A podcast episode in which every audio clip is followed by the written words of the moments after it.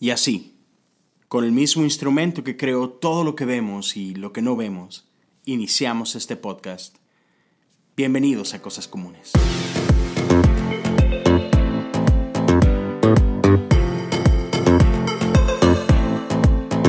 Hola, ¿cómo estás? Gracias por sintonizar este podcast. Mi nombre es Leo Lozano. Es un gusto que estés aquí compartiendo unos minutos conmigo.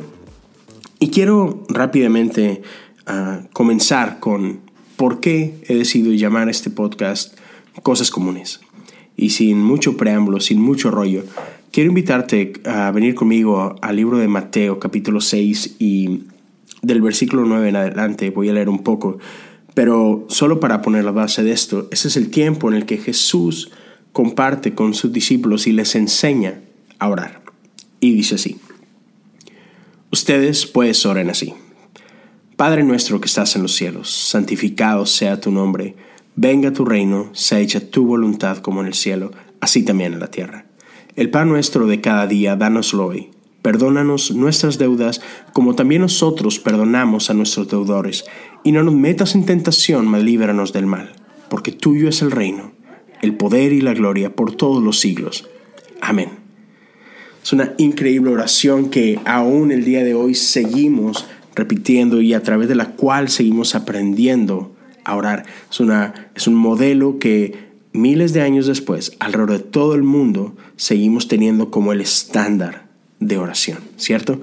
Y yo sé que toda la oración como tal es increíble, pero hay una parte de esta oración que es la que me ha transformado en los últimos años y que quiero compartir contigo. Y es esta parte que encontramos en el verso 10 que dice, venga tu reino, se echa tu voluntad como en el cielo, así también en la tierra. Y esta idea de que podemos ver la voluntad de Dios hecha en la tierra como en el cielo es la parte que, me ha transformado a mí. Y quiero, quiero enseñarte un poquito de, dónde vengo y por qué ha sido algo como que un parteaguas para mí. Ah, yo soy de la ciudad de Monterrey, Nuevo León, aunque tengo los últimos ocho años viviendo en, en Houston, Texas. Pero en, la ciudad donde nací, en el tiempo en que nací, en la iglesia en la que crecí, era muy normal que todo giraba alrededor de el cielo. todo giraba alrededor de esta pregunta, ¿qué va a pasar contigo el día que mueras? ¿Cierto? No sé si te haya tocado a ti esa misma experiencia, pero, pero era, por llamarlo de alguna forma, una obsesión con la eternidad. Y claro que la eternidad es algo importante. Ah, digo, yo quiero estar en el cielo con Jesús, donde quiera que eso sea. pero incluso en, los tiempos en los que salíamos a evangelizar, muchas veces abríamos con esta pregunta, ¿no? Te encontrabas con algún extraño por ahí en alguna plaza o tocando puertas y hacíamos esta pregunta. ¿Sabes dónde estarías si llegas a morir hoy. Y obviamente los llevábamos a este escenario, ¿no? De donde el cielo o el infierno está seguro tu salvación, tienes a Jesús en tu corazón y, preguntas muy importantes y todo. Pero a lo que quiero llegar es que la vida entera de, la iglesia giraba alrededor de, esta pregunta y de este concepto donde si quizás eh, en este momento estoy experimentando dolor, quizás en este momento de mi vida eh, las cosas no son como quisiera, pero tengo la esperanza del cielo, ¿cierto? Y, es cierto, sí, tenemos esa esperanza, pero creo que llegamos a vivirlo de tal forma en que perdíamos de vista lo que Jesús nos está enseñando aquí que creo que podemos vivir el cielo en la tierra. Que no todo tiene que ser simplemente de que, bueno, el día que yo me muera, sí, y bueno, cuando llegue al cielo ya todo va a ser diferente y, y simplemente esperar, esperar, esperar, esperar y desperdiciar nuestra vida aquí en la tierra.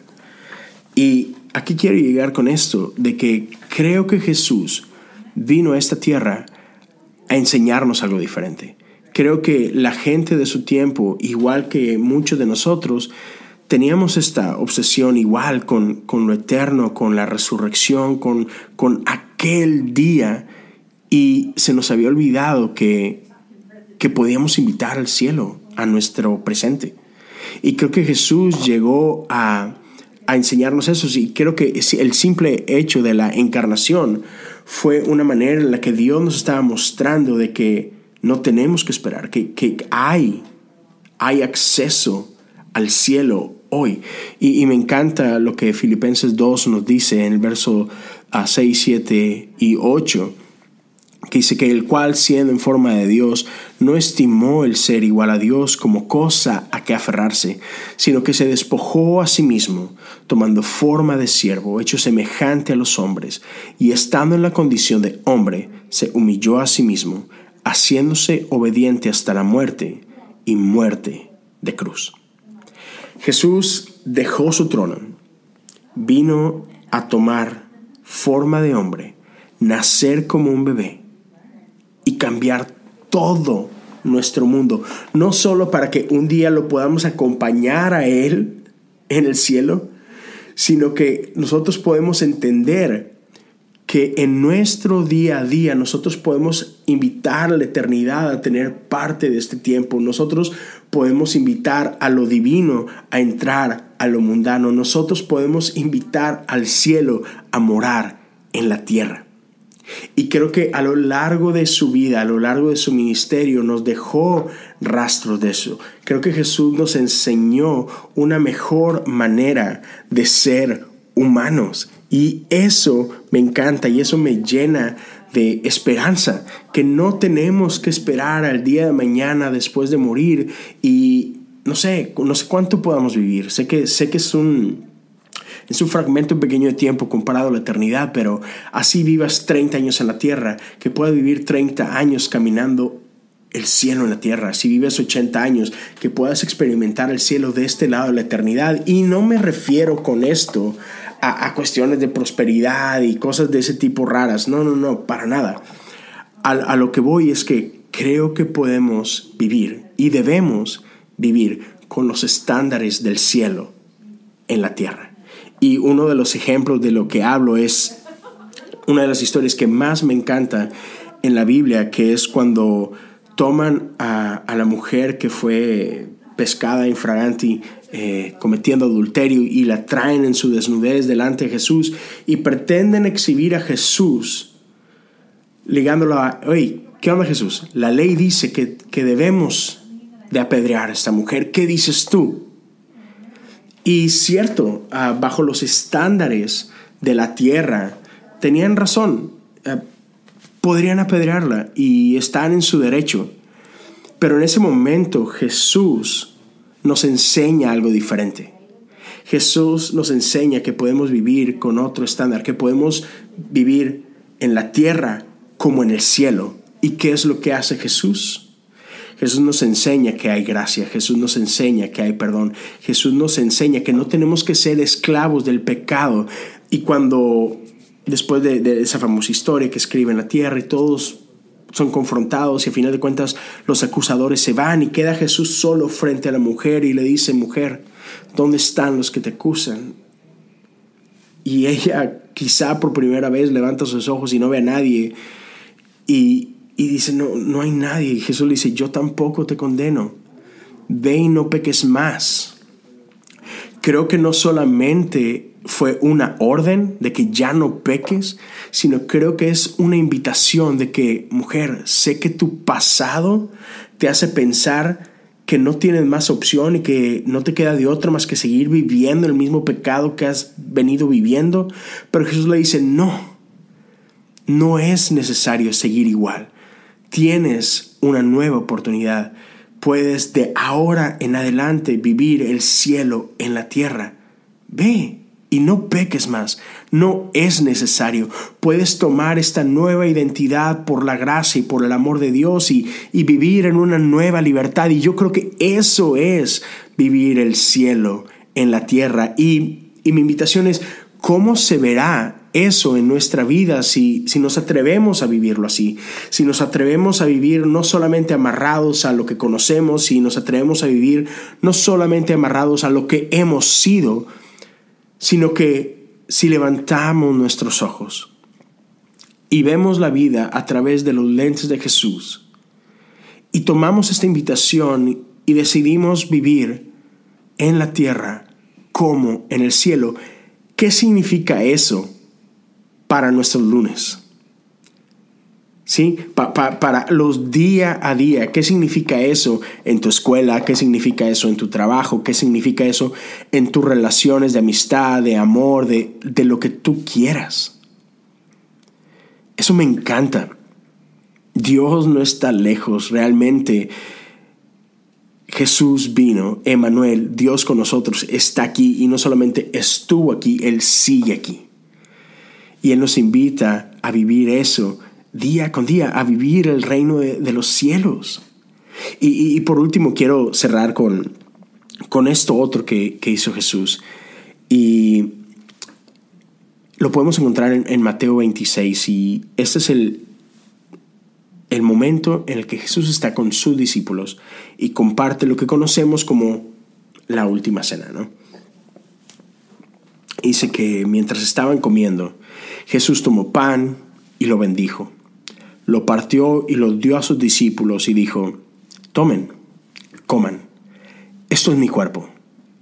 Tomando la copa y habiendo dado gracias, les dio, diciendo, beban de ellos, beban de ella todos, porque esto es mi sangre del pacto, la cual es derramada para el perdón de pecados para muchos. Pero les digo que desde ahora no beberé más de este fruto de la vida hasta aquel día cuando lo beba nuevo con ustedes en el reino de mi Padre. Y después de cantar un himno salieron al Monte de los Olivos. En esta ocasión, Jesús decide tomar dos elementos bastante comunes, pan y vino. Elementos que en aquella época existirían en cualquier mesa en cualquier mesa, no importa tu estrato económico. Pan, vino, en todas las mesas. Entonces tomó dos elementos extremadamente comunes, elementos que, el judío tenía como, como parte esencial de su vida. Y a través de estas cosas comunes les mostró dos verdades eternas. Este no es solamente pan, esto es mi cuerpo, esto no es solamente vino, esto es mi sangre. Y es, es esta, esta unión de, lo común y lo eterno, esta unión de, lo mundano y lo espiritual, e, esta, esta colisión de, dos mundos, ¿no? Y, y, de la misma forma en la que Jesús usó dos cosas comunes, creo que Dios sigue hoy queriendo usar cosas comunes para revelar verdades eternas a su vida. Y, podemos encontrar como Jesús a lo largo de su ministerio usaba parábolas y, y, cada que hablaba usaba cosas sencillas con las que la gente se podía relacionar y cosas que ellos podían entender. Y por ejemplo en Lucas 15 vemos como Jesús usa tres cosas para, para hablar de, del amor del Padre, de ese amor desesperado por nosotros, ¿no? Y habla de, de unas monedas perdidas que después son encontradas, habla de, una oveja que también se pierde y, él va a buscar hasta el cansancio, hasta encontrarla y por último de, este hijo, de este hijo que no quería nada con el padre, que prefería su locura y, sus deseos antes que una relación con el Padre y vemos a un Padre que a pesar de eso, a pesar del abandono, dice, yo estoy listo, yo estoy esperándote. Y cuando el hijo regresa, es recibido no con un regaño, no con un reclamo, sino con brazos abiertos y con besos en la cara y en el cuello y con una fiesta, porque el Padre dice, te he estado esperando y esto es el momento que tanto he anhelado. Y entonces con cosas comunes, Jesús comunicó verdades eternas y creo que ese es el propósito de nosotros como iglesia, de no solamente eh, esperar a un domingo o un sábado, si tu iglesia tiene servicio en sábados, no importa cuándo sea, pero, pero entender que no solamente se trata de cuatro paredes donde Dios quiere hacer cosas especiales.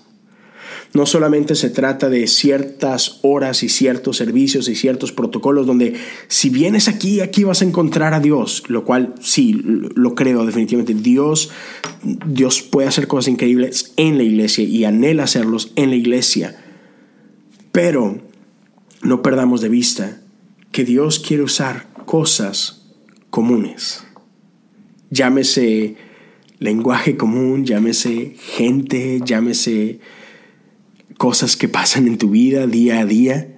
Dios quiere usar toda tu vida para impactar a la gente con la que tú estás.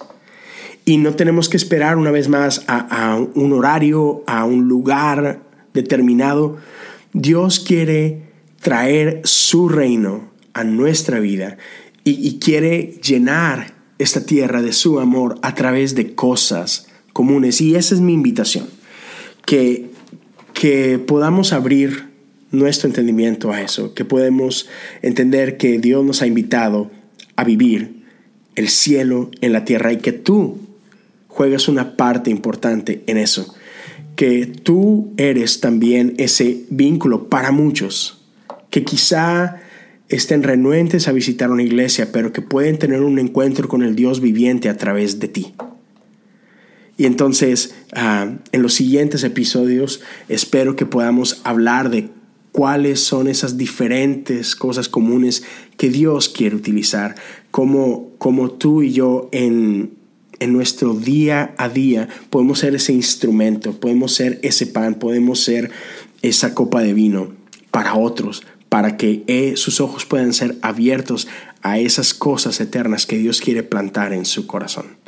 Gracias por darte el tiempo de escucharme. Espero podamos seguir escuchándonos pronto. Mi intención es estar subiendo uh, podcast el primer y el tercer lunes de cada mes. Y mi intención es mantenerlos así, podcasts cortos, menos de 20 minutos y me encantaría escuchar de ti, me encantaría escuchar historias tuyas, cuáles son esos lugares comunes, cuáles son esas cosas comunes a través de las cuales Dios te ha hablado o Dios te ha usado, Dios te ha invitado a vivir el cielo en la tierra. Gracias por dar este, estos minutos conmigo. Espero nos escuchemos pronto una vez más. Hasta luego.